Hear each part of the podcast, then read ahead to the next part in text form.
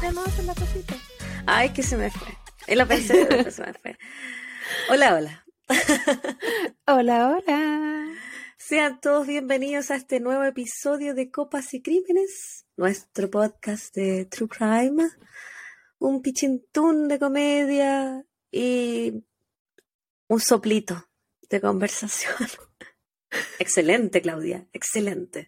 Estoy Como que lo hizo todos los efectos especiales. Tiene que hacer como de lluvia. Sí, de soy la chica noche, sonido. trueno y relámpago. Sí. Farcas no era el hombre sonido, el hombre orquesta, algo así. Sí, sí, sí, el hombre orquesta. No el hombre Sí. sonido, el hombre orquesta. Pero es que el, el la weá no es como. Ese es como sonidos de, de televisión. ¿Cachai? Como Sí. los sonidos que le ponen después cuando graban. En fin, ¿cómo estás. Claudita? Bienvenida. Muy bien, Bienvenida. bebecita. ¿Cómo estás tú? Eh, tengo sueño. Tengo mucho sueño y ando como idiota. Que más Así que un- discúlpenme. que Discúlpenme si no me sale Es bien. un sentimiento. Sí, eh, han sido horas difíciles en este hogar. Ay, La, la maternidad, una vez más, llena de aristas. Ay, sí. A veces callejones sin salida también. A veces golpes contra la pared. A veces, solamente a veces uno que yo pienso, hoy, hoy, hoy día en la mañana le decía al Esteban, yo ni cagando tengo otra guagua, si vamos a estar, si vamos a estar así, no, no, no quiero volver a pasar por esto. No, Después se porta bien, se duerme solita Y y, es como, olvida, ay, po. podríamos tener dos más. Si se te olvida la weá, po. Y Esteban me decía, ¿sabes lo que pasa? Es que yo no me acuerdo cómo era al principio. Cuando ¿Lo de uno dormía poco, lo de la darle la leche, lo de cambiar pañales cada cinco minutos. Me decía, yo no me acuerdo de eso y yo creo que es bueno que no me acuerde. Porque así es como que lo, lo voy a vivir así por primera vez. Y yo le decía, pero que yo me acuerdo. yo me acuerdo y lo estoy viviendo en este momento.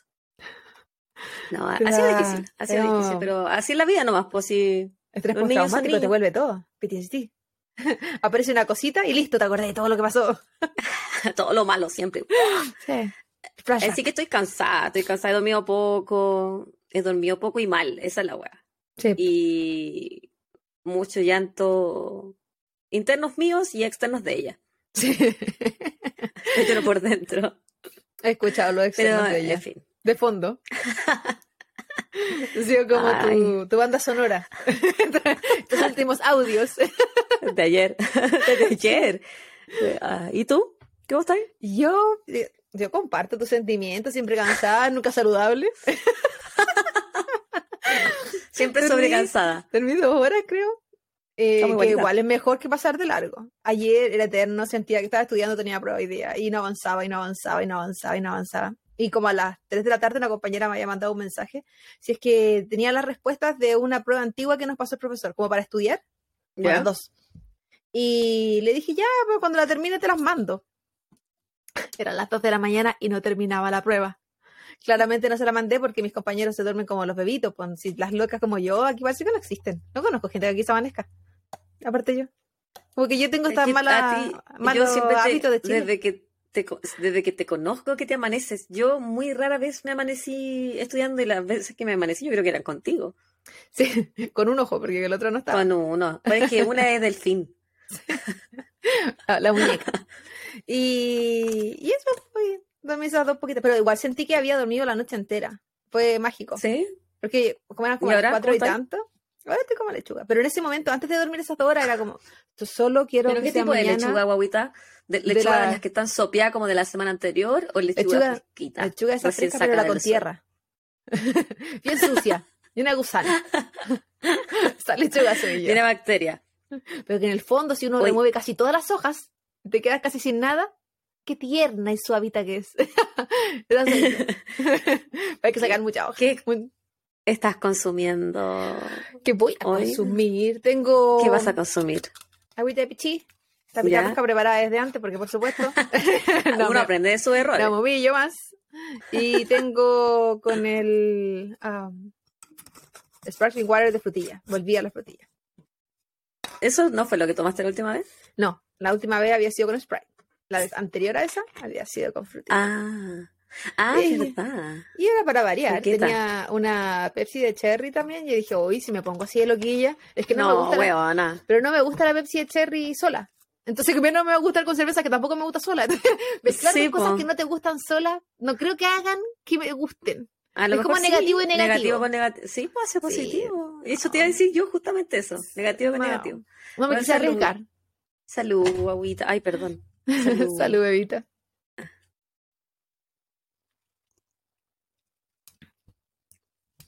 Mm, Hoy está rico esto. Me compré estas botellitas que... Son muy tiernas. Piña colada. recuerdo Pero, unos capos que una vez venían así. Más, más o menos así. Eh, no tiene crema, así que a lo mejor es Ah, apto como para ti. a veces no es una piña colada. Sí, po. A veces la piña colada viene no. solamente con crema de coco. Si son solamente crema de coco, em, son para mí. Yo he hecho. Ah, Buena, buena. Dice que es eh, vino de naranja con coco, piña y jugo de limón. Mm. Eso es lo que tiene. Bueno, aparte del alcohol. Claro. Esos son los ingredientes. Está buena. Mm. Está rica, gourmet, no, no te había visto esa. Son está nuevo también para ti. No, es que mm, es algo nuevo también para mí, no la, no la había comprado. Me llamó la Cero, atención. cero encontré, innovación. Encontré exótico. Me voy a manchar todo el polerón con, con copete, bueno, porque derramé aquí, no tengo servilleta. Entonces voy a usar mi polerón como para secar. No, pero si ya tengo, voy a tener olor a, a copete, no me puedo, Sí, me lo saco, me pongo otro. a mí me secar, gustaba el olor a copete cuando estaba más joven. Cuando No estaba me pololeando, Sí. pasaba curado. Javier Carolina. Pero sí, pues era un. Era yo. Era yo. Era un joven que le gustaba salir. Y, y sí, pues, normalmente cuando salía o cuando estaba en la casa, estaba tomando cerveza, tenía olor a copete. Y a mí me encantaba. Era como activa la weá. Y eso que a mí no me gustaba el copete, me gustaba mucho que tuviera olor a copete. ¿Verdad? La wea enferma, sí. pero sí, no- Claudia, como que tóxica. Porque me gustaba el olor de la cerveza. Entonces no me molestaba, por ejemplo, el- su sabor a cerveza. Qué rara. un beso. Qué rara eres. Sí. Me gusta el olor del vino, pero no me gusta el sabor de vino en boca ajena. Eso es diferente. Pero la cerveza sí me gustaba, el pisco que también tomaba también me gustaba. Yo no sé si me gusta el sabor de el trago en boca ajena. Me gusta en mi Bueno. boca. Yo en esa época Pero no uno curado, boca, todo pues, en esa época no tomaba nada. No, sí sé, pues yo te Ah. conocí no tomaba. ahí. No, pues. Por eso O sea- dudé en ser tu amiga o no. Yo quiero esto para mi vida. Voy a, voy a tomar este riesgo. Pero al final, Aquí eso estamos. mis parejas y mis amigos tomaban por mí y por todos mis compañeros, porque tenían que suplir lo que yo no estaba tomando. Como No, tú, por supuesto, si uno, uno tiene obligaciones en esta vida. Sí, Eh, Claudita, Javier. cuéntame algo bonito. Es ¿Tienes que estaba que pensando sobre eso y dije, ¡ay! ¿Qué cosa bonita tengo? ¿Que dormí? No, porque no lo hice. Que, que me fue muy... Oh, ayer tuve veterinario con el papito y no sé si se nota lo, ro- lo rojo de mis ojos. Tengo conjuntivitis por el pico en el ojo que me metió el veterinario, con el precio que tuve que pagar con la visita. Y con Sí, el te- pico, para los que no son de Chile, se refiere al pene. A la Claudia le metieron un pene en el ojo. Sí, Pero no llevó su tarjeta. Tuvo que pagar así. claro, pagué esos servicios con conjuntivitis. No, es terrible. Qué caro el veterinario acá. Y el Sí, niño tenía que ir por su vacuna y su chequeo anual. Pero yo ya sabía, si lo habíamos conversado, estaba con una alergia terrible porque desde que se vino a Estados Unidos, su cuerpo solo vive con alergias. Él es Porque alérgico este al capitalismo. Sí, está, está en contra de este país, quiere volver a Chile. Está haciendo huelga silenciosa. Pero dolorosa al mismo tiempo. ¿Cómo se llama esa cuestión que está como trending? Que es como, como, eh, Quiet Quitting. Que es como- no lo he escuchado. que es como que están renunciando pero calladito. No. No. todo una- es todo un trending para la gente que trabaja, así como que no tiene que trabajar por más de lo que Yo le no- pagan, pues trabaja por tu sueldo, ¿cachai? Como no, tra- no trabajes Ya. extra, porque te, ¿para qué? Es como eso. Esto es todo un trending, Yo Javier. tantos trabajo extra. No. Yo voy- No sé, tú, tú Yo estás unida a ese clan sin saberlo. Es que yo soy la ley del mínimo esfuerzo. Yo voy, hago mi pega y, de- y después de eso no hago nada más. Sí, es que No vamos a es- andar en verdad, a- el mínimo esfuerzo, a de- ser es lo que parte como de ser. grupo. Ah, no, Sí, pues, que aparte con la parte social, aparte, tú dices. No, no, no, no, así como que de repente arman como grupos de, eh, hoy alguien que se haga cargo del reciclaje, ponte tú. O que organice Como el colegio, el encargado del aseo, el encargado de Sí, la... yo no de hago esas cosas. plumones. Aparte que lo tra... Y yo como que voy a hacer mi trabajo nomás y socializo un rato, pero como yo no voy todos los días, como que soy contratista, ¿cachai? Por ejemplo, La compañera que pasas enferma en el colegio. que iba una vez al mes. esa, la que va para los exámenes nomás. Sí. El, para el día del kine como que mandaron un mensaje de texto el día antes, o sea, el mes del, del mes del kinesiólogo, el mes del physical therapist, que fue ahora es en septiembre. Y mandaron un mensaje de texto donde incluyeron como a todos los kines, así como, oye, mañana les vamos a comprar almuerzo, eh, seleccionen lo que quieren que su partner, terapeuta ocupacional, les compre. Y yo no tengo partner. Entonces a mí no me estaban invitando para eso. Solo me estaban diciendo que los huevones iban a tener almuerzo gratis, pero yo no, po. Si quién me lo iba a comprar a mí. Verdad. Entonces dije, ah, tu madre, me va a llevar mi ensalada y chao. eso hice. Eso hice. ¿Le tiraste unos copos cuando llegaste? Me da como rabia que sean como tan selectivos con, con la gente que no va todos los días, pues como que no te incluyen en nada tampoco. No. Es Así que bueno, que- Es, es difícil contar con la gente que va no, todos- no, toma- no va todos los días porque si van a hacer una actividad los viernes y esa semana tú no vayas a ir un viernes, como que no vaya a estar. La No, sí te, sí. sí te entiendo, pero, por ejemplo, lo que podrían haber hecho es que el departamento o los jefes, los supervisores, le compren a todos, Sí, en vez de que... Porque igual es justo que otro de tus colegas te tenga que comprar almuerzo y si ellos están a, a problemados de dinero, Sí, pues, siempre es como posible. que... um, Una situación difícil. Así que nadie me compró almuerzo, nadie. Yo me comí mi ensalada, mi lechuguita, con, mi- con mis zanahorias bebitas. En fin. Eh, ¿Qué más? Mandemos unos saludos. Sí, tú tenías algo bonito que contar porque tú cachaste que la mía. Ah, sí, me la tuya como que... Oh, me quedan tres semanas de clase. Planita. ¡Uh! Pero eso va a ser bueno hoy día, Eso es mañana, pasado. Eso es maravilloso. Ayer me levanté pensando en eso. Tres semanas más, coche tu madre. Vamos, En mi, vamos, vamos, en vamos. mi- Na- nada imposible. ¿Cómo es la que le dicen a los futbolistas cuando están como alentándose ¿La a los deportistas? Eso. Así es la mía en la mañana. Me levanto, pero con ánimo tres semanas más. Yo sí hasta tengo algo bonito que Me contar. ganas de hacer ejercicio al saber que me quedan tres semanas. Uh, Después se me quitan, pero por si acaso. Obvio. Ya, pues yo sí tengo algo bonito que contar. Cuéntame, Ayer, eh, ay, que ando tan romántico últimamente. Ayer fui una- fuimos a una cita con mi Ah, marido. Lo me sé. invitó, me invitó al cine y yo no quería ir porque a mí no me gustan esas películas, po. Fuimos a Mm. ver esa Wakanda Forever, Ujú. la de la pantera negra, me iba a decir la pantera rosa, súper buena. Eh, me invitó al cine y le dije que me tenía que comprar cabrita, porque si no, yo no, a mí no me gusta ir al cine sin Sí. comida. Y me compró todo, mis si no, ¿pa' qué? cabritas y, sí, y después me invitó a almorzar. Imagínate. Y Oye, ¿qué, el quería? Cine quería me- conseguir algo. mis besos. Eh, me quedé dormida en la película. Dormida. Huevona, era, era la. Porque me, me estuviste mandando mensajes. y dije, dormida. ya, yo, yo encontré que tú no estabas fascinada si me estabas mandando mensajes. No, es que te mandé Para men- contarme hasta la duración de la película. es que, huevona, la, aquí los, los, los, los reclamé que dan antes de la película duran como media hora. Sí, es careta, sí sé. Es eterno. Pero a mí me encanta aparte- porque era la única razón la que podía llegar a, ver las películas a tiempo. pues si no siempre tarde. Y después de eso, la película duraba dos horas cuarenta. Dos horas cuarenta. Y yo me quedo dormida, pues huevona, si a mí no me gusta. Y ¿Qué como clase que la- de copas y crímenes es ese? pero con mucho, pero con muchísimos más millones de dólares, porque nosotros Pero- somos la versión pobre. La cual que me quedé dormida, Eh, pues, con después millones de dólares, con muchísimos más, ni que tuviéramos uno. siguen siendo muchísimos. Sí.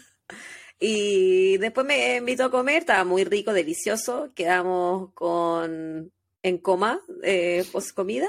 Ay, me encanta ese coma. Con reflujo El pro-. El problema, no, sin reflujo. El problema fue lo que pasó después, po. Todos, con- todos contentos, la fuimos a buscar a la, a la sala cuna.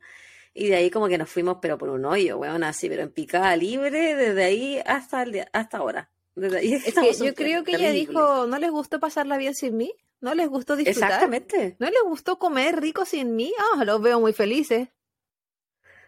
Y ahí Y salió. llegamos, me dio tanta pena porque llegamos y ella estaba como, vamos caminando por el pasillo hacia su sala ver, y escuché como un llanto. Y, y algo me, me, me hizo aquí en mi pecho y dije, es el llanto de mi guagua. y llegamos y estaba así como en la puerta. y las lagrimitas dejaban su rastro por su carita, la ¿Por tomamos qué? y le decíamos, hoy te trajimos algo rico para comer porque le habíamos co- eh, comprado cositas como, ah, ya, para que coma la, ¿Mm? la bebita más tarde. La, y, y, le- y la tomamos en brazos y la abrazamos. Estuvimos como cinco minutos parados en el pasillo abrazándola, dándole amor, diciéndole que la habíamos extrañado, que habíamos salido sin, sin ella, pero le habíamos comprado algo rico y de ahí que nos fuimos a la mierda, weona. Qué, qué manera de sufrir en esta maternidad llena de aristas. Pero ya se le va a quitar, si le- tiene sus momentos. Había estado portando muy bien no, y, sí. te, y te tocaba. Nos tocaba sí. Sí. Es que así es la vida. Uno, uno piensa que ya pasó por eh, esa etapa difícil y no, eh, démosle otra vez. eh. Quería dormir, no. Eh, llantos toda la noche. Así es la vida, es como yo, una, una semana durmiendo ocho horas y jurando que eso iba a ser mi vida para siempre y nunca más. Un, una- un verano sin alergia con el papito y juré que había que celebrar y no señores, porque se venía el invierno de alergia. Porque así, Sí. así es la vida. Llena de, de idas y vueltas. Sí. Eh, saluditos, po, guaguita. Te lanzas tú, me lanzo yo. Eh, no, si queríamos, voy yo primero. Sí, dale. Ya. Eh, nuestro primer saludo de este episodio es para Hogar del Sur, que nos escribió por Instagram, que nos encontraba seca, que gracias a nosotras soporta su trabajo el, el día a día, porque su pega es muy solitaria y fome. Y que es amiga de, la- de mi amiga la Nacha, así que muchos saludos para ti, Hogar del Sur. No sé cómo te llamas, es un misterio, pero muchas, muchas gracias por tomar tu tiempo de escribirnos y mandarnos buenos deseos. Saludos. Hogar del Sur. Te toca, guaguita. Otro saludito. Este saludo es para Cami-Suazo, la Cami Suazo.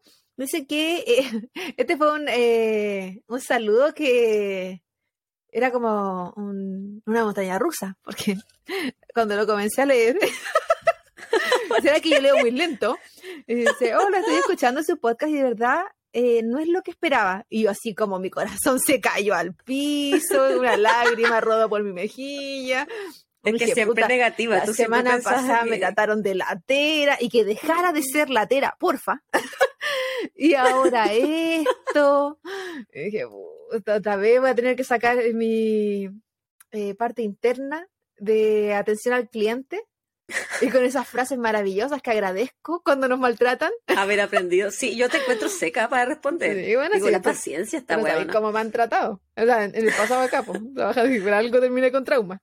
Y aún así, espero que, que le vaya muy bien. Siempre Ya, pasiva. pero, pero ¿qué dijo? La cosa es que después decía, pero en el buen sentido. Y ahí Ah, salió el arco iris. Se te devolvió la lágrima. Sí, no me la tomé. Y dije, ¡oh, qué bonito! Eso que eh, le daba lata encontrarse con otros programas de este tipo, donde pone una voz trágica y música terrible. Yo no, no siempre sé si la gente que nos habla es de Chile. Entonces, cuando le respondo los mensajes, yo no sé si hacer a veces eh, como comentarios, por ejemplo. Como en el cachai. Buena. No, no, no, me iba ya más como a la cultura chilena. Entonces, por ejemplo, eh, ella cuando dijo eso, yo le iba a decir así como que nuestra intención no era hacer como mea culpa el programa, pero si Ah. alguien es de Chile no va a saber cuál es el programa mea culpa. O yo no, que no nos éramos Carlos Pinto, ¿cachai? Pero bueno, Nada hacía presagiar. sí, y la el, el- no es como el humo, vapor, no tengo idea la cuestión que hace como la atmósfera, como que estoy caminando en el cementerio. Vapor. Sí, no sé qué. Así que sí que ha sido muy entretenido, que, que se ríe con nuestras conversaciones y que siente que es como una conversación entre amigos y es nuestra, nuestra intención. Nosotros sabemos que hay mucha gente que le gusta el true crime, como ya vamos directo al caso, cuéntanos la historia, queremos saber quién mató a quién, quién, quién no sé, quién hizo qué, y así como ya vamos a la sangre. Y, y no, pues. Y nosotras no. No, no. Lo No, sentimos. si te reís todo el rato. De hecho, no, pero menos la parte que no, se debo, no me debo reír, porque soy desubicada hasta que comienza el caso. No cuando el caso también soy desubicada, pero lo edito.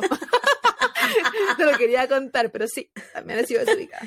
No Pero no, pero no Es que se nos olvida. funable, pero Se nos olvida Sí. de repente que, que hay gente que va a escuchar esto y no son solo nosotras, porque nosotras nos podemos perdonar algunos impases, pero porque estamos como en la privacidad. Sí, pues, sabemos de dónde viene el comentario. sí.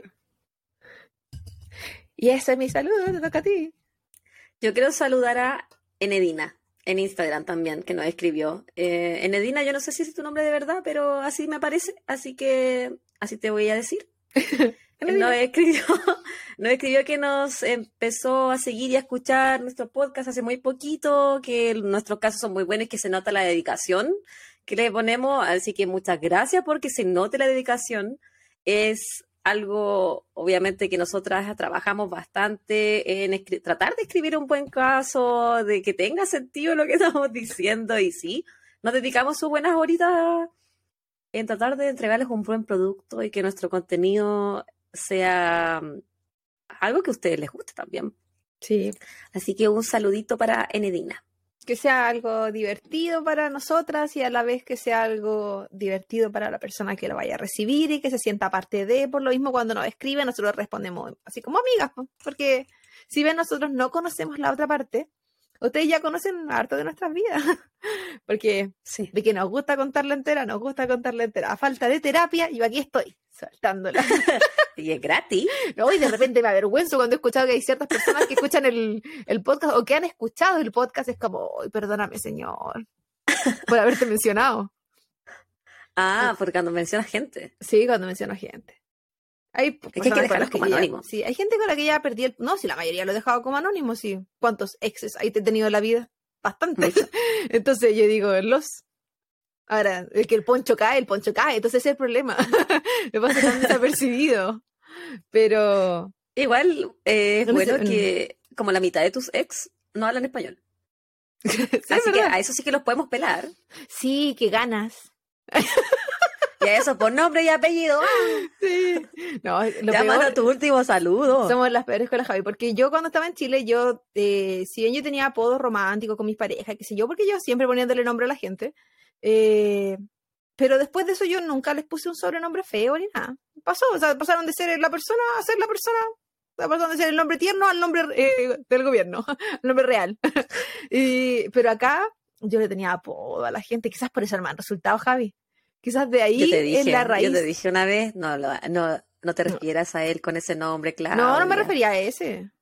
No, no sí, ah, pero yo te Porque dije. un- ¿le hay uno nomás que me haya retado. Pues. Ese no, ese yo no. no, Ese mejor las cosas. No, pero- otro me daban risa los sobrenombres que le ponía. Pero el otro tú le ponías, tú, hay uno le dice ¿Yo? Yoshi. Ese yo no lo inventé. Lord Farquaad lo inventé Ese yo. lo inventé yo, pero tú el Yoshi. Pero porque se parecía al nombre, po. Y chiquitito pero empeñoso como Lord Farquaad. Déjale en paz. Ese tú se lo inventaste, yo Ese lo no. inventé yo porque era igual. Lord. Pero yo le decía Lord. Ah, le da un poquito de dignidad. Que él no sabía que era Farquaad. y bueno, el siguiente. Y por eso me merezco el infierno y estoy soltera. Porque, porque se den cuenta. Después digo, ay, ¿por qué me pasan las cosas que me pasan? Por esto. Y el siguiente saludo es para Martina Saldivia. Con ella tuvimos una conversación más profunda y larga, porque nos escribió y ahí estuvimos conversando un ratito. Ellas, eh, ellas, ella no nos dijo que le gustaba mucho hablas como Apu. porque la otra vez te acuerdas, ¿te acuerdas que te dije que yo intentaba hablar bien y eso me hacía hablar peor? Entonces, cuando intento decir las S y, y hablar como se debe pronunciar, yo le pongo la S a todo. Le ponía ese a todo. Soy Claudia Zarelas. Como... Eh, pero bueno, tan ordinaria que soy, pero bueno. Ella nos dice que le gustaba escuchar el capítulo completo, eh, que ha escuchado todos los episodios y que, bueno, cuando le escribió este mensaje ya estaba en la, en la Roma BN. Uy, ahora una amiga nos escribió en Evox que vivía en Italia por si necesitábamos traducción eh, en algo. Y en mi mente sentí tanta vergüenza por mi pronunciación de los ¿Ah, sí? nombres. Y porque en ese episodio dice la Roma BN. hablé muchas veces y me puse a decir como, y súper estúpida, sino que hablaba como Mario, de Mario Bros. los jueguitos. Sí sé, It's Claudia. me, it's Mario. sí, sí, sí, Claudia, yo sí. Ay, soy, soy estúpida. Pero esa parte de cuenta. Mario aquí causaba sensación. Lo tenía como la talla de conquista. Y siempre caían. Y bueno, ella nos ha escrito, nos recomendó ciertos casos también. Eh, ella es de Lebu, la región del Biobío en Chile, así que un abrazo muy, muy grande a ti. Muchas gracias por comentarnos, por eh, mandarnos eh, estos mensajitos, por recomendarnos casos, que lo- tú sabes, lo conversamos. Tenemos ahí en el tintero. Y, y eso es por mi parte. Y esos son todos Y por la tuya también. por nuestra parte. ¿Algo más que acotar, Claudita? Um, Yo estoy ready para. Ready Player One. Démosle nomás entonces. Eh, bueno, esta semana, Oh, la semana que sale este Un- episodio, un segundo eh, antes. ¿Hay algo que te olvidaste? entonces no estaba lista. Ninguna de nosotros dos estaba lista. Suscríbase. Por favor. Eh. Pero ¿por qué lo olvidan? ¿Por qué se le Por olvida, favor. amigos? No sean así. Abran la aplicación y pongan su dedo sobre el botón de suscribir. Recuerden que estamos en todas las plataformas digitales, es las plataformas sociales, donde con el nombre que le quiera poner, estamos en todas las redes, estamos en eh, Facebook, Instagram, TikTok, estamos en Evox, Spotify, Google Podcasts, Apple Podcasts, iTunes, iHeart, Amazon Music, y la que se le ocurra, en la que sea, vaya ahí, La que se le suscribir. Y si ya está en alguna, yo sé que todo el mundo conoce YouTube. Vaya a YouTube y suscríbase. Esa campaña tan lenta que. Pero siempre gotea. Y así que muchas gracias a la gente que ya se ha suscrito también. Y además de esto, volvemos a pasar el dato. En el, en el episodio anterior no lo mencionamos, pero volvemos a pasar el dato. Eh, nosotros tenemos una amiga que tiene un hijo con eh, atrofia espinal muscular, está eh, haciendo una campaña de donación, es súper importante, el medicamento más caro del mundo, no hay opción, si no es que sea de esta, si bien se aprobó ah, eh, informalmente el medicamento en Chile, eso no significa que están recibiendo tratamiento, ni que haya llegado a las familias, ni nada. Así que por favor, si es que eh, puede donar, eh, eh, la campaña es Juntos por Nachito, lo puede encontrar en Instagram, Juntos X Nachito. Eh, además, eh, si es que no puede donar, por favor comparta la información en las plataformas. Tienen eh, para pago internacional, tienen vía PayPal.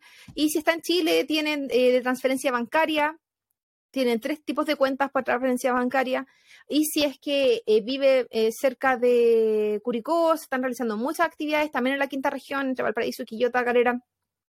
Hay desde bicicletada, bingo, eh, están haciendo eh, pues, partidos de pádel, de fútbol, de Rifas lo, también. de lo que se le ocurra. La idea es Sí. participar, comparta, haga que su vecino sepa, que el vecino del vecino sepa y así eh, todos juntos podemos juntos. ayudar a, a- a nuestra amiga, a, a su pareja y a su hijo, lo más importante. Sí, chiquillos, si pueden ir al Instagram juntos por Nachitos, eh, y ahí hay más información bancaria para los que puedan donar. Sí, dije Nachitos con ese, yo estoy como tú. yo. Juntos por Nachito, juntos X Nachito, y ahí sale toda la información bancaria, si es que pueden donar, si es que no, por favor, compartan la información, se necesitan juntar 1.900 millones de pesos para poder costear su tratamiento, que es de suma urgencia. Hasta la semana pasada Ahora sí llevamos estamos juntos el 1%, 1.9% de, de, de lo que se necesita. Por favor, se lo pedimos. Ahora sí. Ya, lánzate a mí. Ya. Esta- la semana que sale este episodio es la semana de Thanksgiving, Día de acción como de se gracias. conoce aquí, el Día de Acción de Gracias. Entonces yo como que estoy bien eh, acorde a la semana, fíjate. Encontré un caso de un crimen en el Día de Acción de Gracias. Que nos falta. Es que nos falta. Así que hoy día vamos a hablar de eso, po. Po, oye, Sorpréndenos. ¿tú celebras eh, Thanksgiving? No, por lo general me tocaba trabajarlo. Creo que el año pasado fue la primera vez que lo trabajé. Yo he ido como a un par de cenas de Thanksgiving o Friendsgiving también, pero no, no lo celebro. Yo me Y, junto ge- con y pura gente latina. trabajaba. Y como gente latina me refiero a mi familia. porque porque conozco más gente. La Claudia vive en una burbuja. No, yo, o sea, yo no haría la Tarro de mayonesa, dijo jamás. El Día de Acción de Gracias, Claudita, o Thanksgiving, como se le conoce acá, obviamente, es una de las festividades más importantes en Estados Unidos. La Yo diría que quizás la más importante. Sí, también pienso que es la más importante. Eh, más importante que el 4 de julio. Sí, que el 4 de julio es una fiesta de celebración. El, el Thanksgiving es una fiesta como de celebración familiar. La gente viaja para estar. Hay gente que se Sí. toma la semana entera. 4 de julio no, el día nomás y chao. Sí, Eh, entonces, Sí, como es es la fome el 4 de oportunidad. julio. Sí. Es la oportunidad que tienen para estar con su familia. Es como la cena es súper importante. Está Eh. al nivel de lo que es en Chile Navidad. Sí, a eso de importancia. Bueno, como decía la Claudita, las familias se juntan el tercer jueves de cada noviembre a comer la típica cena que consiste en su puré de papa, su pavito al horno, su cerdo al horno, pa- pavote, y distintos tipos de pie, que es mi parte favorita de esa cena. Pie de manzana, pie de arándano, pie de lo que se te ocurra. Incluso sí, pues. pie de camote. Aquí es, sí. Aquí está en tradición el tema del, de- del pavo, que lo regalan en los trabajos.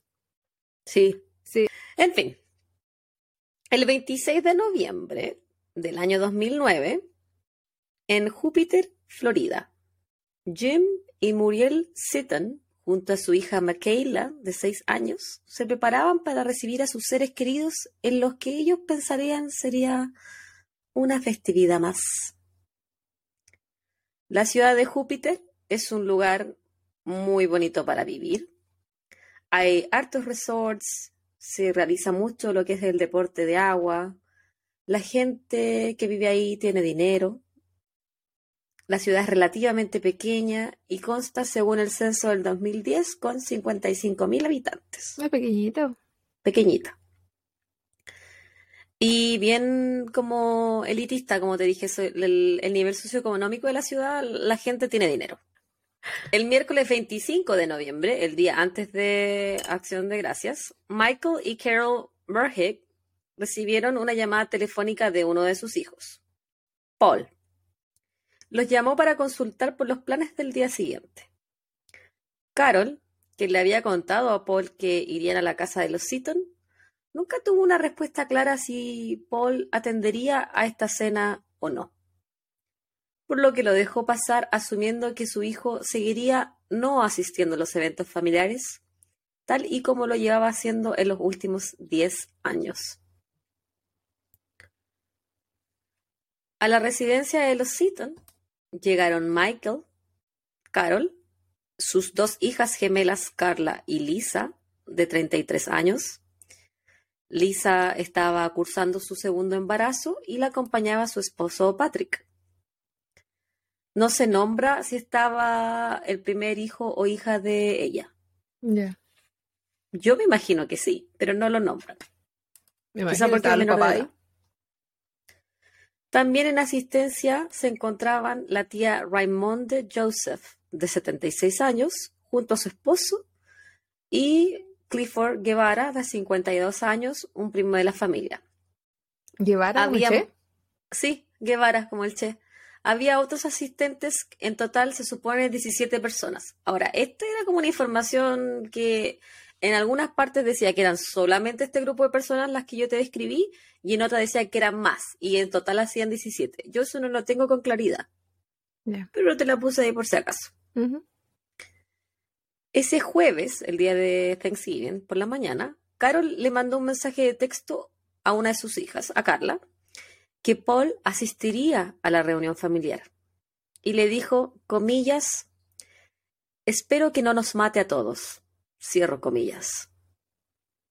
A lo que su hija respondió, comillas, mamá, se me vino a la cabeza, pero no le digas eso a papá, porque papá se molestaría con nosotras por tener esos pensamientos, cierro comillas. Ahora, yo no sé qué tipo de hijo era él, pero yo siento que jamás sería un pensamiento que yo tengo si es que me entero que mi hermano o mi hermana van a asistir a una reunión familiar que, no, que ojalá no nos mate. Yo para eso no voy. Bueno, mm, es que quizás es como eh, tu compañero de trabajo. todos pensaban que podía hacer algo, Ah, pero que, pero pero nadie lo invitaba a nada, po. tenía, iba a seguir trabajando. Ninguno renunció a su trabajo por él, por ejemplo. Yo, yo siento que no tendría pensamiento así de ninguno de mis familiares. En fin. Paul Michael Murhage llegó a la casa de su prima Muriel a celebrar con su familia el Día de Acción de Gracias. Esto fue una sorpresa para Muriel, ya que ni Muriel ni Jim sabían que él iba a asistir. Paul, de 35 años, llegó como sorpresa a la cena de su prima. Muriel y Jim llevaban cerca de 10 años sin verlo, pero en fin, él entró y la familia disfrutó de una cena normal. Se reunieron todos juntos frente a la chimenea, cantaron, disfrutaron de tocar el piano. ¿Tú te imaginas una escena como muy de película navideña americana? Típico que cantan, están todos felices, siempre hay un piano, siempre, en la película. La pequeña Michaela estaba muy emocionada de demostrarle a todos los presentes su baile. Ella se presentaría ese sábado en una obra escolar del Cascanueces. Nuevamente, sigamos con el estereotipo de muy, de muy estereotipo de- extremado aquí. Yo nunca he visto esa obra, en todo caso, el Cascanueces. sí. Yo tampoco. Una vez pasadas las horas, se comenzó a hacer tarde. Entonces Muriel llevó a Michaela a dormir, a pesar de que la niña quería seguir disfrutando de la atención que le otorgaban las visitas a ella. Pero Muriel junto a Michaela habían llegado a un acuerdo de a qué hora ella se tenía que ir a dormir. Una vez que Michaela se fue a dormir, Muriel bajó a seguir disfrutando de la compañía de sus invitados. Fue en uno de esos momentos que Paul sale de la casa. No es claro en los reportes a dónde va. En algunas partes decía que él fue a la casa de sus padres y que luego volvió a la casa de los Seaton, pero en otras partes, y esta para mí es la versión más creíble, es que él sale de la casa hacia su auto, vuelve a entrar con un arma para luego abrir fuego contra los asistentes. Cuando Paul vuelve a la casa de los Seaton, él le dispara a sus hermanas Carol y Lisa, dándoles muerte a ambas. a Papito no le gustó esa parte. Paul también le disparó a su cuñado Patrick en el estómago. Patrick pasaría los siguientes tres meses en un coma inducido. Y a pesar de que los médicos pensaron que no lograría sobrevivir, finalmente Patrick logró recuperarse. También le disparó a Clifford, que no sufrió heridas de riesgo vital porque como que la, la bala le había rozado un brazo. Entonces, ese fue el más afortunado. Sí. Luego de eso, él procede a dispararle a su tía Raimonde. Primero le da en el hombro y cuando ella cae al suelo, su esposo se hinca a su lado para tratar de detener el sangrado, pero Paul tenía otros planes. Él se acerca a su tía, que estaba en el suelo, y le dispara nuevamente a quemarropa en el pecho, provocando un agujero en su esternón. Ah, De esa forma, le da muerte. Estaba el tío al lado. Después de eso, Paul dice, llevo 20 años esperando por esto. Paul vuelca su revólver hacia el esposo de su tía, pero a pesar de apretar el gatillo dos veces, no logra dispararle. ¿Se trabó? Parece que se le trabó, o no sé si justo esas dos balas que venían eh, estaba vacío, porque aquí seguimos. Una vez que él termina de dispararle a los adultos, Paul se dirigió a la habitación de la pequeña Michaela, quien dormía en su cama.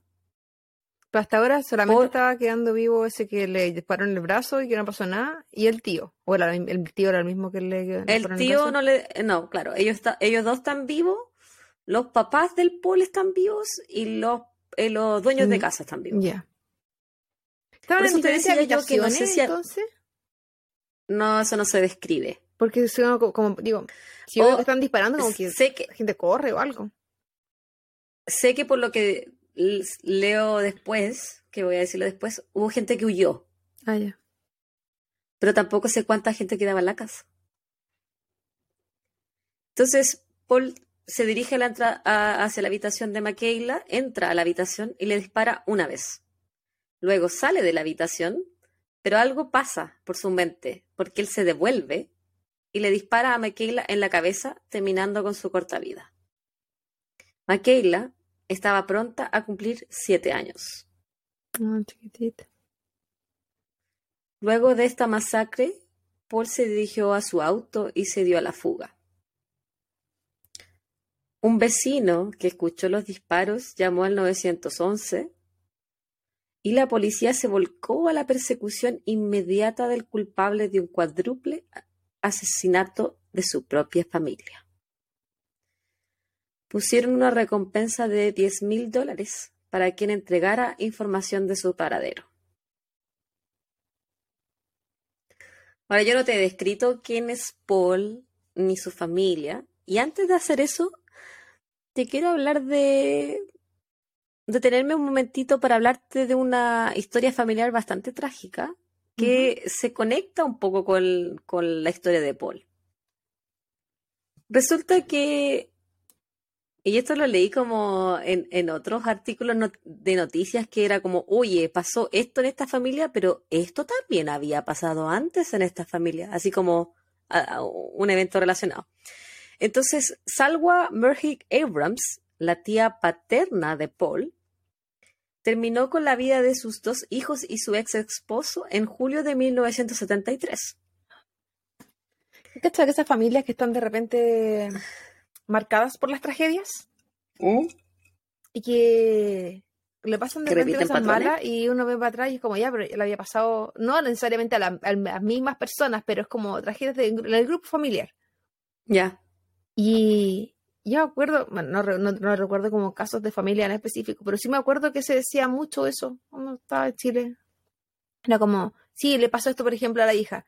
Sí, a la abuela le había pasado esto. Y a la mamá de ella le había Oh. pasado esto otro. Y era como, ¿cómo cortáis el, la cadena en situaciones que no están en tus manos muchas veces? Porque aquí no tenía mucho que ver, por ejemplo, el resto de la familia con lo que él iba a hacer. Sí. Qué terrible. Te- eso tiene que ver con la salud mental. Puede ser. Salwa, quien conoció a James E. a Adams, decidió suspender su carrera como soprano de ópera para dedicarse a su familia. Esta es la tía del Paul.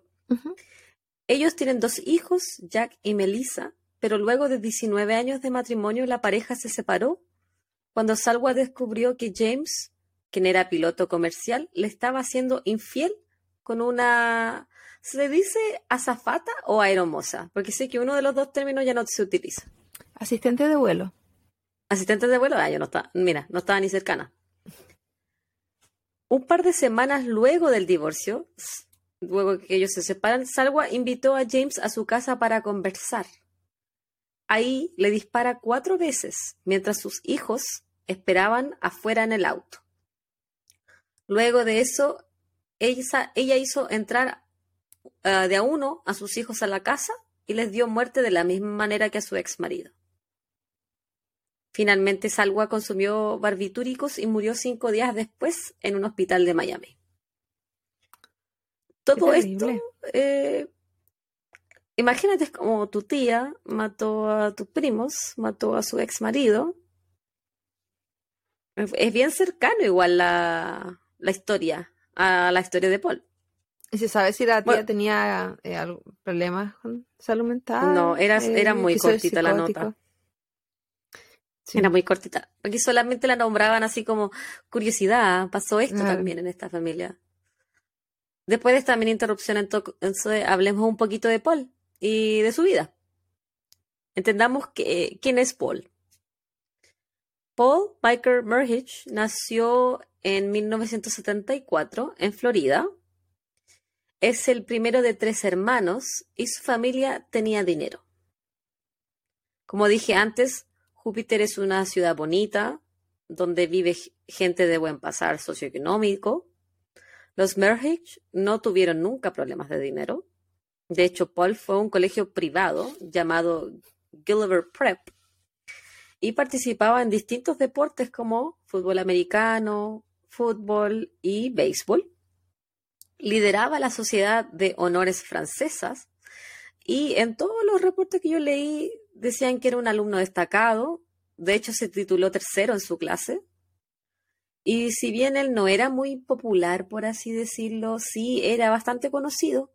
Callado, estaba como bien en forma, tenía su buen físico, eh, lo describían como buen mozo, guapo, y como que la gente como que lo quería. Oh, ya. Cuando Paul tenía 13 años, apuntó a su familia con un arma, luego de que tuvieran una discusión. Ah, tú venía temprana. ¿Y por qué tenía acceso a armas a los 13 años? Él no aprieta el gatillo y solamente los amenaza. Ahora, como dijiste tú, su familia nunca supo de dónde él sacó la pistola. Oh, no era de la casa. No. No saben de dónde la saca, pero la sacó. Cuando él tenía 17 años, comenzó a obsesionarse con la pérdida de su cabello. No quería quedar pelado o calvo como su padre, y desde temprana edad comienza a usar productos contra la caída del pelo. Como el 90% de, la, de los hombres de acá. que, que mal los trata la vida. A los 30 años, Es que yo creo pelado. que los gorros, usan mucho gorro, yo creo. La alimentación. Y también, también la alimentación, la genética. Cuando Paul se graduó del colegio, él entra a la Universidad de Miami con la esperanza de estudiar medicina. Pero a sus 19 años, Paul sufre un colapso mental, por lo cual él deja la universidad. Según Carolyn, su hijo había experimentado a lo largo de toda su vida depresión crónica y además padecía un trastorno obsesivo compulsivo o TOC, como se le dice también por sus siglas. Yo creo que algo más había. Desde en todo ese caso. momento, ¿ah? Yo creo que algo más había. Sí, yo creo que una esquizofrenia por ahí, ¿ah? Sí, yo creo que Desde- algo había. Ese momento, Paul no completó sus estudios ni mantuvo un empleo. Creo que incluso nunca trabajó. ¿Qué clase de Claudita Y es aunque- ese? Cuando leí esa parte dije, ah, la Claudia va a decir algo aquí. Yo no lo, no, no lo puedo apuntar con el dedo. Si a él no le gustaba, qué raro. A nadie. Y, sin embargo, Paul vivía solo en un departamento y hacía una vida completamente independiente. Eso sí, sus padres le pagaban todo. Eso te iba a decir, tiene que haber tenido una mensualidad, porque si no, ¿cómo? Sí, ellos le pagaban el departamento, las cuentas, la ropa, todo, todo lo que, es su auto, todo. Así difícil Paul que hiciera algo por él mismo, pues. Dificilísimo. Paul se intentó suicidar en 1999 disparándose en el pecho perforando uno de sus pulmones, Oh, buen amigo. pero sobrevive. En el 2005 intentó lo mismo, pero esta vez con pastillas psicotrópicas, antipsicóticos. En el año 2006, su hermana Carla obtiene una orden de alejamiento en contra de Paul, luego de que éste la amenazara con cortarle la garganta. Comillas, esta vez no me iré solo. Cierro comillas. Solo había dicho Paul a Carla. No sé si te acuerdas de las clases de psicología, porque yo de lo poco y nada que me acuerdo, pero había eh, características, creo que, de eh, los trastornos limítrofes de la personalidad. ¿Ya? Y No me acuerdo. estaban o en eh, muy bajo o muy alto, que sufrían Ya. como euforias máximas, o qué no sé si era la bipolaridad, los trastornos limítrofes, puedo estar mintiendo los nombres, pero ¿Los se maníacos depresivos? Claro, que se entienda como lo- los conceptos. Sí, no, no, so- no me sé bien el nombre. Eh, y cuando tocaban uno de los, de, digamos, de los, ¿Dos extremos? de los extremos, iba a decir uno de los topes, no tiene que ver, uno de los extremos, es que les pasaba este tipo de cosas. O ya sea que el, el suicidio, los intentos de suicidio, o incluso atentar contra otras personas, pero porque eran en el máximo que tenían, y en la euforia era también pues, todo lo contrario, pero no necesariamente positivo, porque Mm, es el otro extremo. Claro.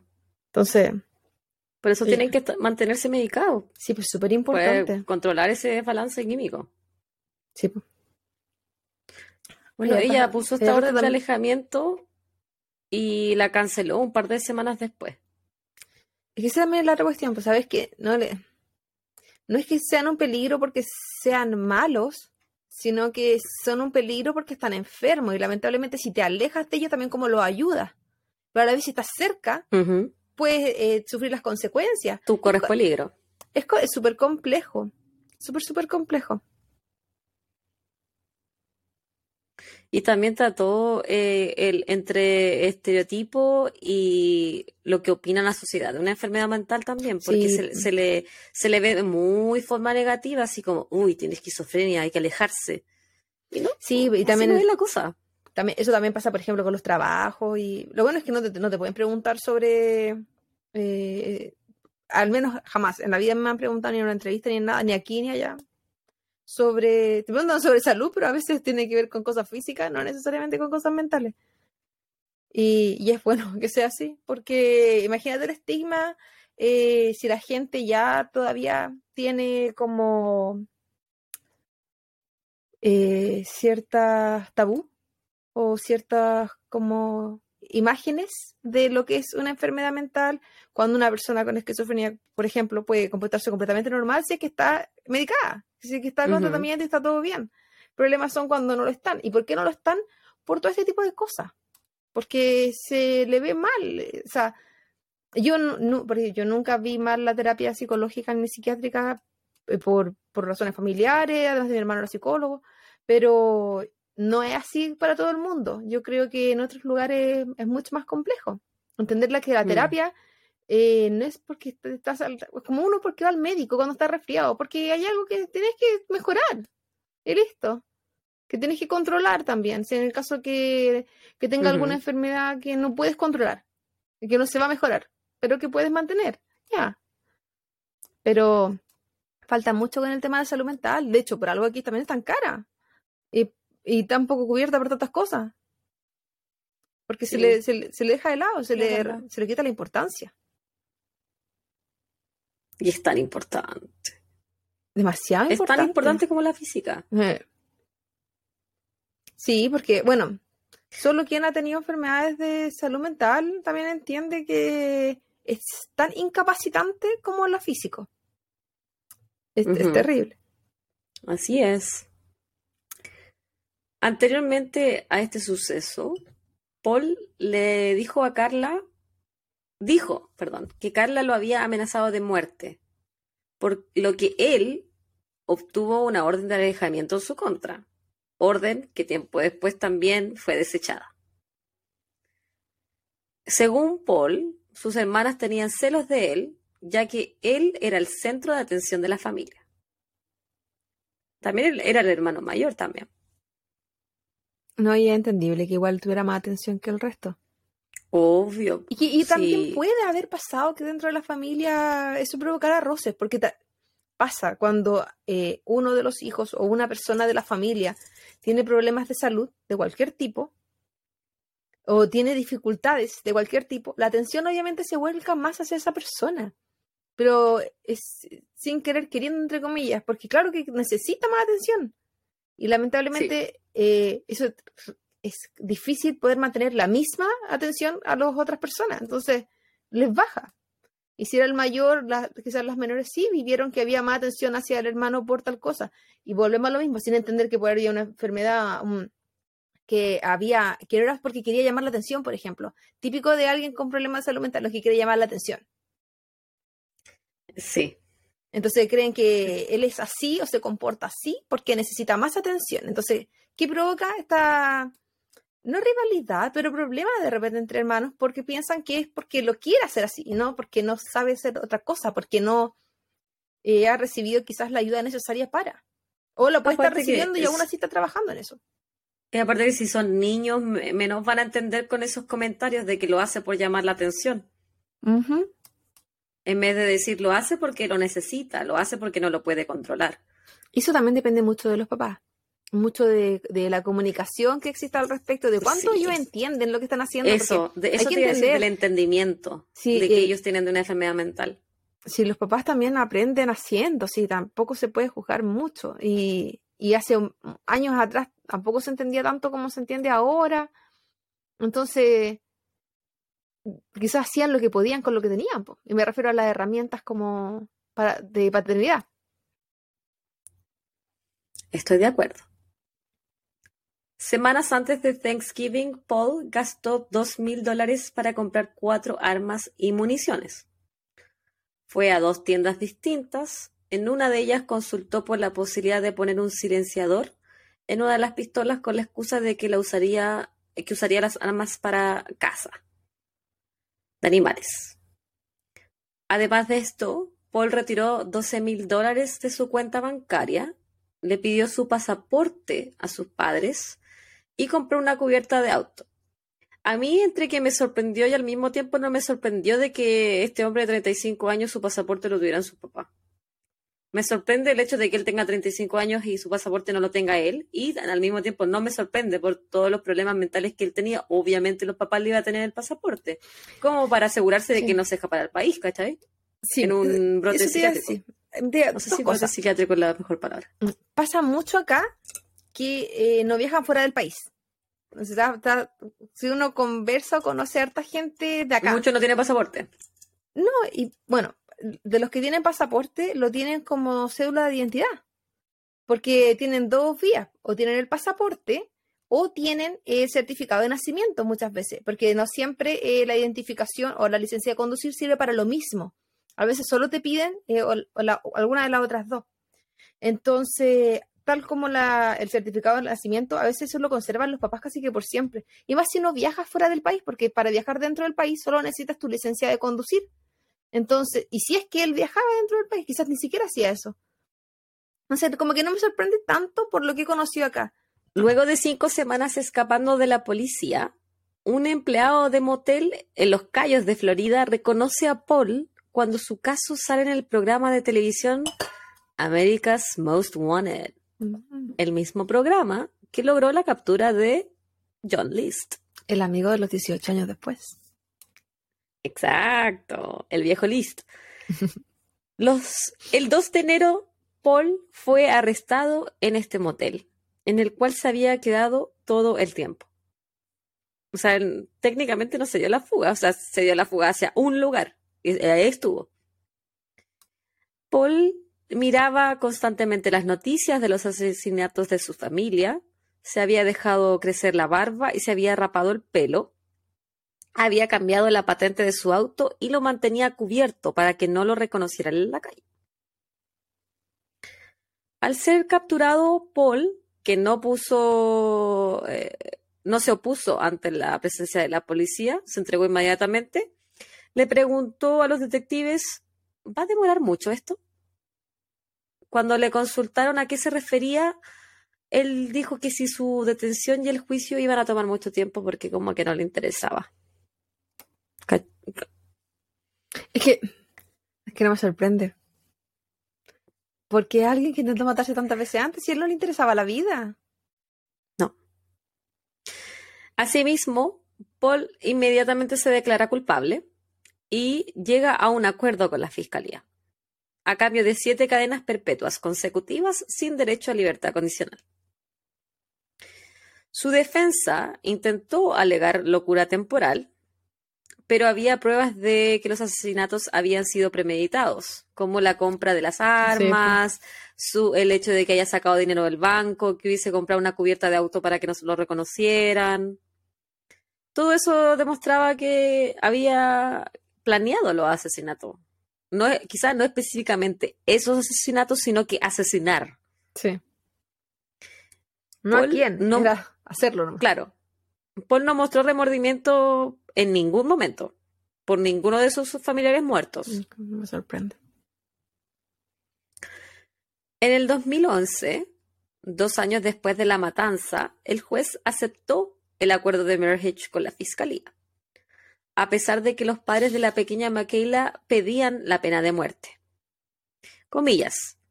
Eres un asesino a sangre fría, sin remordimientos.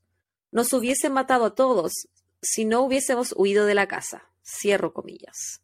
Eso dijo Muriel, la mamá de Michaela. Y Jim, qué terrible. El, para ella tiene que haber sido, me arranqué y la dejé ahí y la mataron.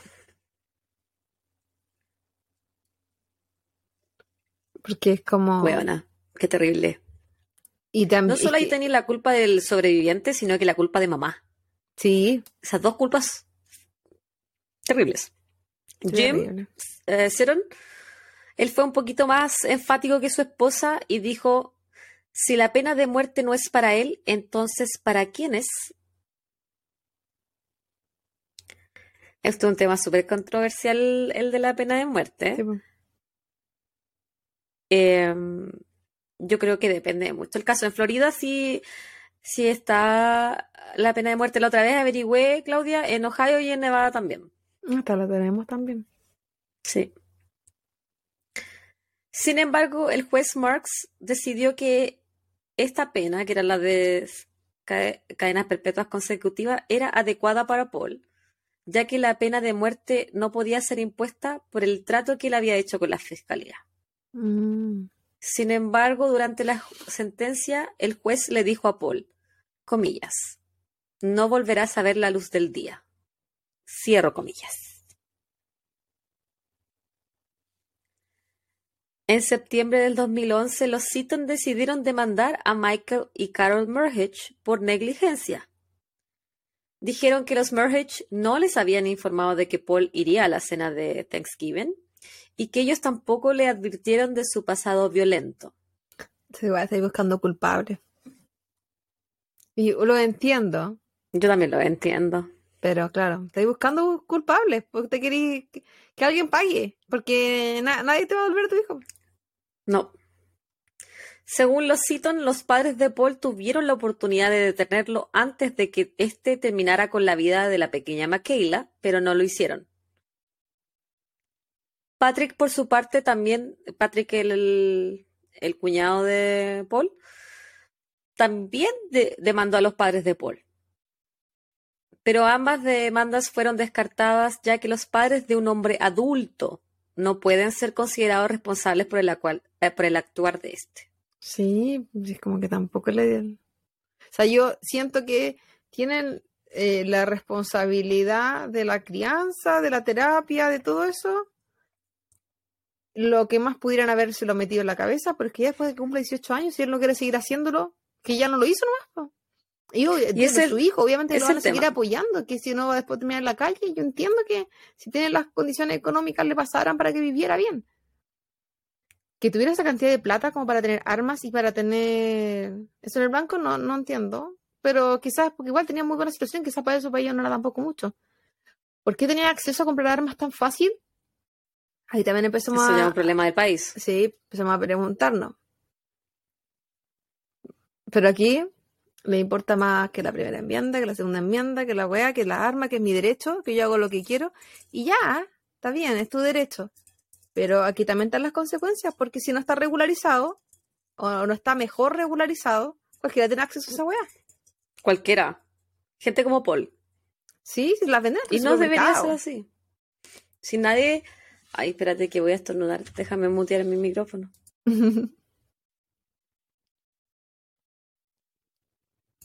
Una me salió. Nadie dice que no tengan su arma si tanto las quieren. Pero ¿quién puede optar a las armas? Ese es el problema. ¿Cachai? Es más, es más difícil comprarse un auto. Es más difícil comprarse una casa. Te pone más, problemas sacar el pasaporte. un perro.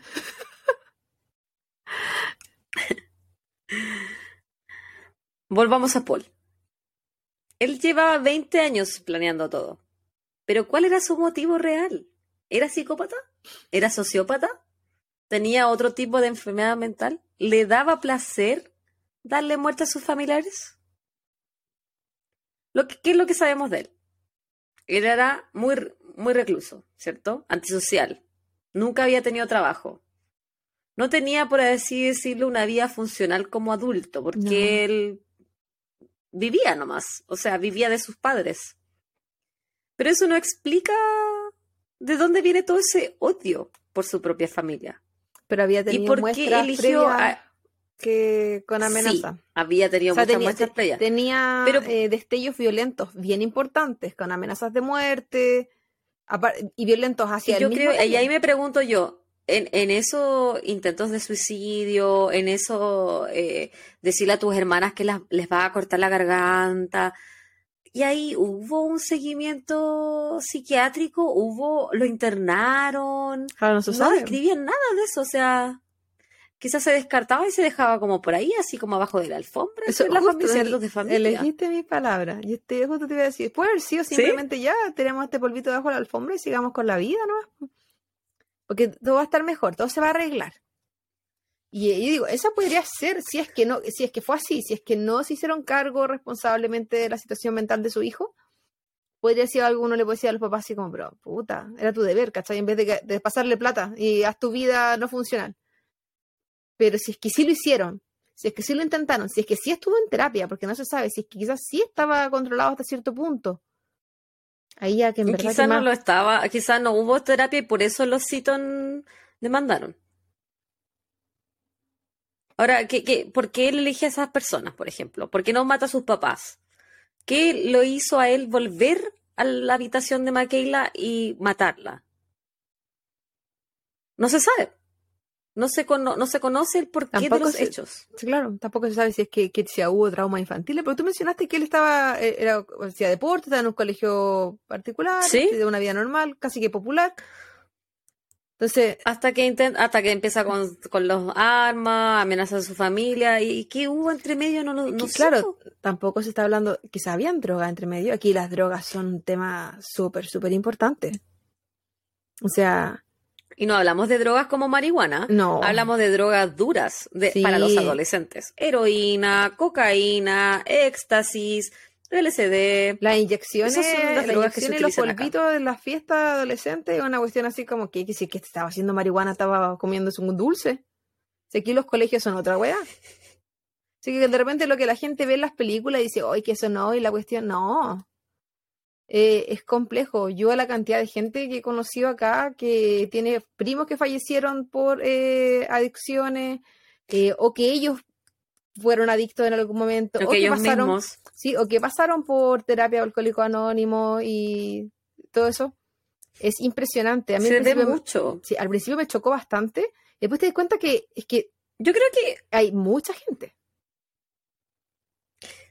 y aquí volvemos a mi teoría del apego, amiga. Es porque no tienen el maternity leave, no tienen, po- eh, ay, se me olvidó el nombre en español.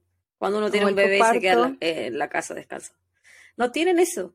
¿Será algo por ahí, esa falta de apego, esa crianza quizá no tan responsable, un poquito más fría? Lo que yo me he dado mucho cuenta es que, por ejemplo, cuando yo tengo pacientes adultos, generalmente yo veo pacientes adultos mayores, y uno necesita, por ejemplo, esta persona, no sé, no puede salir de la cama solo, necesita ayuda, y se tiene que ir para la casa porque el seguro médico no le va a cubrir más, nosotros por lo general llamamos a los familiares que vengan, y nosotros les enseñamos a cómo, cómo vestirlos, cómo sacarlos de la cama, cómo ayudarlos a caminar.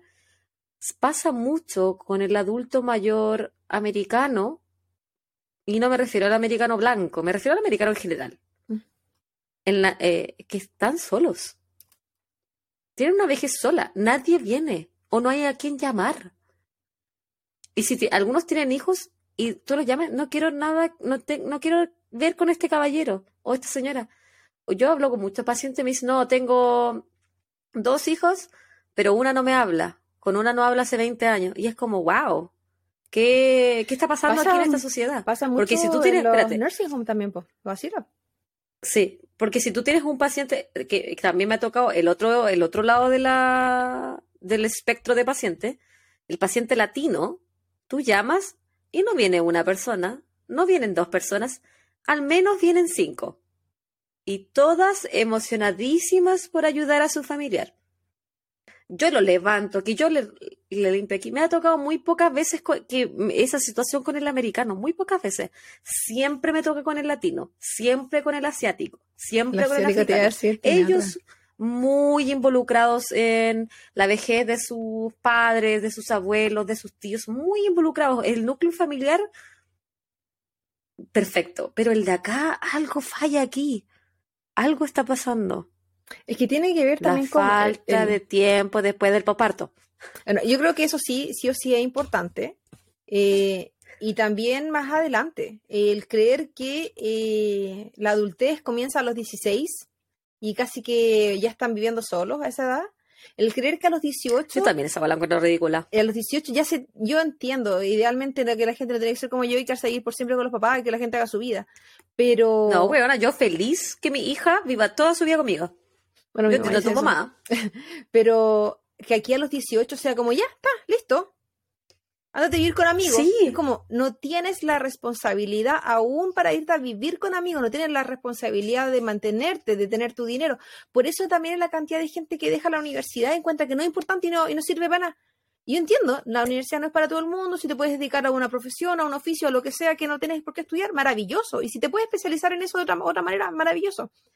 Pero desertan no por eso.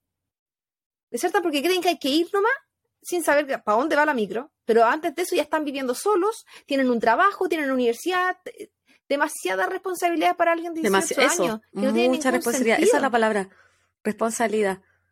Son tan pequeños. Y otra gente dice, sí, canta a los 18, estaban casados y, también que les da por eso, pues se casan aquí a los 20, los tenéis con hijos a los 20, a los 21, a los 23 encuentran que es muy mayor para no estar casados. Salvo los, que, los que estuvieron en la universidad, que por lo general esperan un poco más, pero igual a los 27 ya están casados con hijos.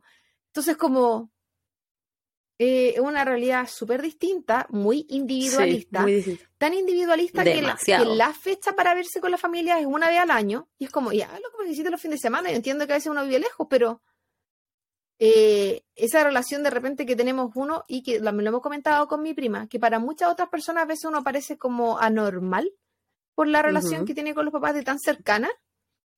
Yo eh, lo he visto más en culturas de gente que extranjera como yo, que es lo mismo. Y sobre todo los europeos, que con lo que yo tuve harto, eh, trabajé harto en la tienda, Croacia, Grecia, desde Malasia en Asia, distintos distintos eh, países y con, con el la misma sentido de uno. Pero acá es muy distinto. Acá es completamente distinto. Y yo lo comenté una vez contigo cuando mi expareja conoció a mi familia el año pasado para Navidad. Me decía así como, oye, yo me decía, no de, no de mala forma, pero era como, yo envidio esto, este ambiente, porque es diferente. De hecho, cuando mi familia vino, él me dijo que si yo me quería ir a quedar a su departamento durante todo ese periodo. Eh, y no venía a ver nomás. Y yo así como, ¿por qué voy a querer, querer irme si me están viniendo a ver? Yo quiero estar con ellos lo más que puedo. Si después no los veo por cuánto tiempo. Es como. Y, para a mí me pasó lo mismo. para ellos no es así, po. Ellos es como. Es una. No. Es, una, molestia responsabilidad tener que ir a ver a la familia. Es como que de repente un mal rato. Y por eso él me dijo que, que envidiaba tanto, porque nosotros disfrutábamos mucho de la compañía del otro. Y sí, yo entiendo que hay familiares que uno de repente no se lleva bien o qué sé yo. ¿Se me quedó pegado? ¿Me escuchas? No, no, si te escucho, te estoy ah, escuchando. Se había que pegar la pantalla, pero entonces sigo hablando. y yo dije, no.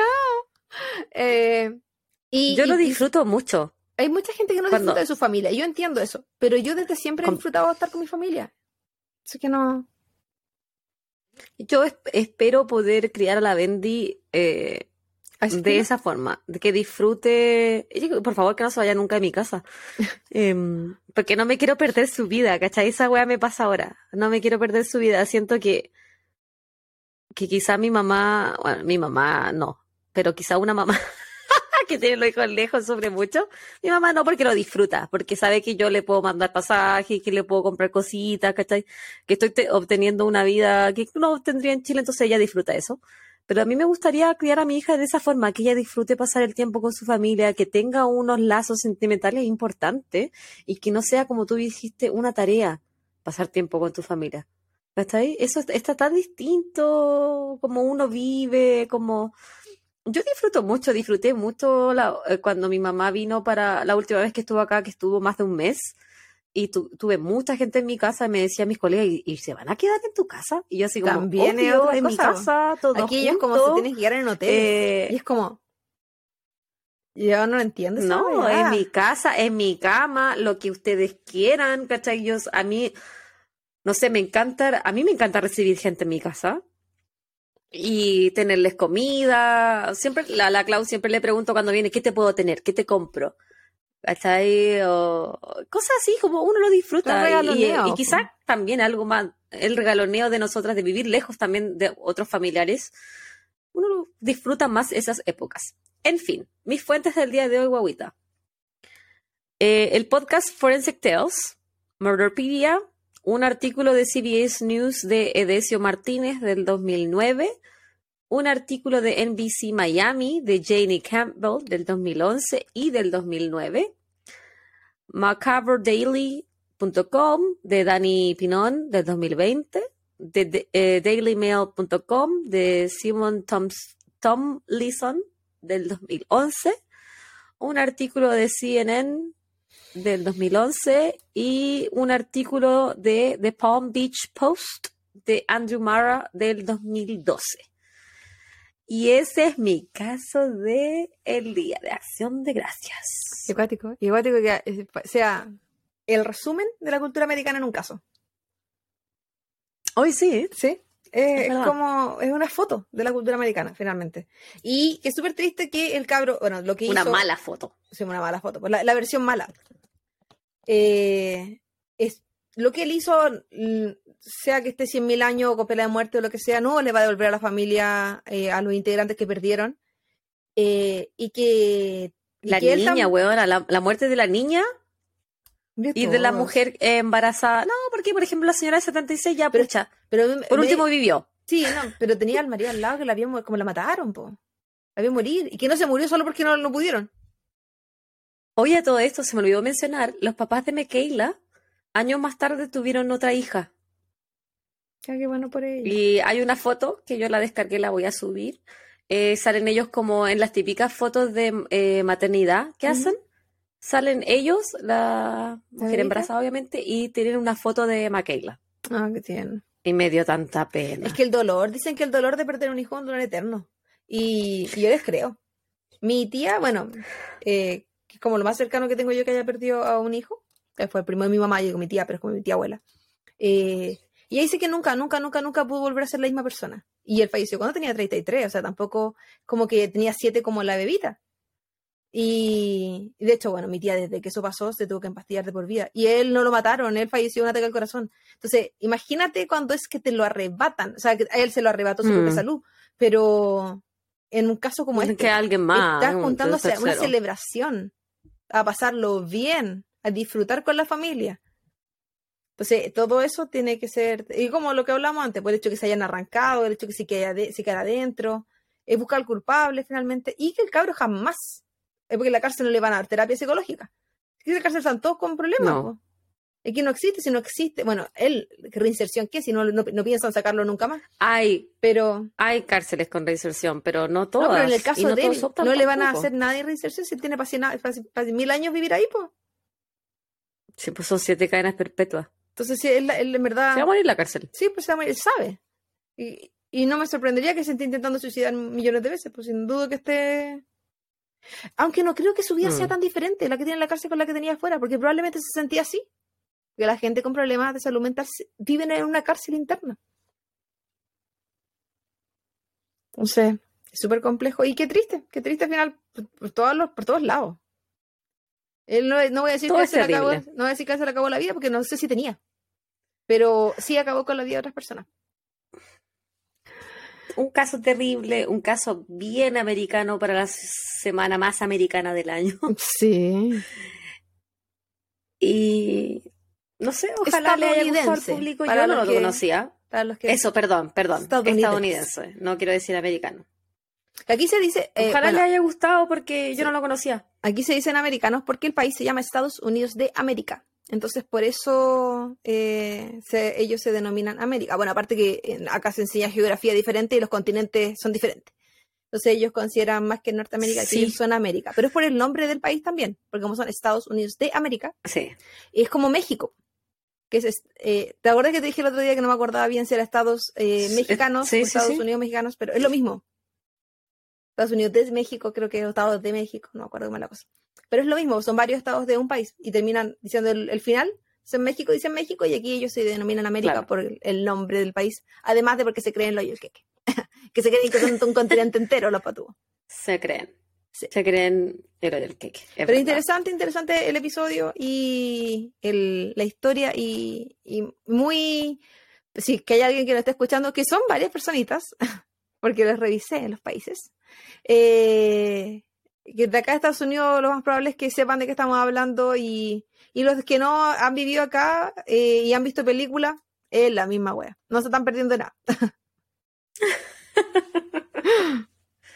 no se pierden de nada, chiquillos. Em, y, eso, pues, pan con queso, ¿no? ¿Algo más que decir? Aparte, suscríbanse, por favor. Em, suscríbanse. Por favor. Sí, suscríbanse, coméntenos, etiquétennos. Eh, si suben una historia, saben que nosotros lo estamos compartiendo. Si es que la suben y tienen el perfil privado, por favor, manden un pantallazo y nosotros lo compartimos también. Eh, coméntenos, bueno, eh, si nos comentan en YouTube, nosotros respondemos, si nos comentan en nosotros respondemos, si nos comentan en eh, TikTok, respondemos, si nos comentan en Instagram, respondemos. No mientas. A lo mejor no respondemos en TikTok. Sí, sí, lo respondemos y revise. Y también ah, respondo eso ahí. Ah. Sí.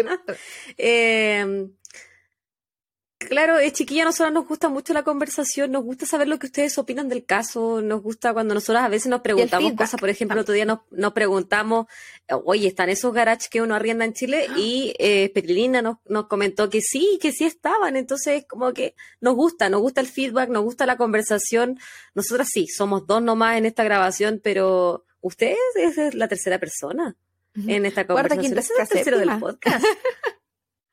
Y Así que si les gustamos, recomiéndenos. Conversemos. Si les, gusta solo la historia, también. y si no les gustamos, también. también. Si les gusta solo la historia y no la parte del inicio, por ejemplo, que sabemos que hay mucha gente que le gusta, pero también sabemos que hay gente que en verdad quiere ir directo al grano. Hay para todos los gustos. Eh, recuerden que está los minutos del episodio en la descripción de cada eh, episodio, más de la redundancia. De hecho, el otro día, por un error mío, eh, subí el episodio y dos, había pasado ni dos horas de que el episodio estaba arriba y una amiga nos comentó, me mandó un pantallazo. Así que se lo agradezco eternamente, no recuerdo el nombre, pero lo agradezco mucho porque ese tipo de cositas. Parece que la saludaste al principio. Creo que la, la saludaste. Sí. Eh, porque así puedo ir eh, revisando cosas, porque de repente cometemos errores. Somos cometemos errores. Somos humanas. Nosotros sabemos que el audio de la primera temporada era como el pico. También sabemos que de repente los reels tienen errores, ya sea ortográficos, en las palabras, las fotos. y, y, la verdad. Las mayúsculas. Sí, eh, a veces lo hemos rehecho y otras veces como, no, esto no vale la pena. no sé, perdóname señor por esta calidad, pero no vale la pena. Y lo mismo pasa con las historias, me ha pasado. He subido cien mil historias y después como que están con errores y es como, no señor, y elimino todo y subo todo de nuevo, porque así es lo que estoy. Nosotros lo intentamos. Intentamos eh, dar nuestro mejor esfuerzo y agradecemos a todos los que realmente les gusta lo que estamos diciendo. Agradecemos a todos los que nos siguen, a todos los que nos comentan, a todos los que nos dan like, porque eso significa que no estamos solas y que realmente hay gente que aprecia nuestro esfuerzo. Así que muchas gracias, pues chiquillos. Nos estamos viendo muy pronto. Solo por diversión, eh, para ustedes y para nosotros, porque no ganamos nada. Así que eso. Pero algún día se abrirán las grandes alamedas. Un abrazo muy, muy grande a la distancia. Y. no, no, vas a, declarar tu amor hoy. No, hoy día no, porque ando idiota. Ah, ya. No se lo ganaron, chiquillos. Nos vemos pronto. Buena vida. Nos vemos. Chau, chau. bye, bye.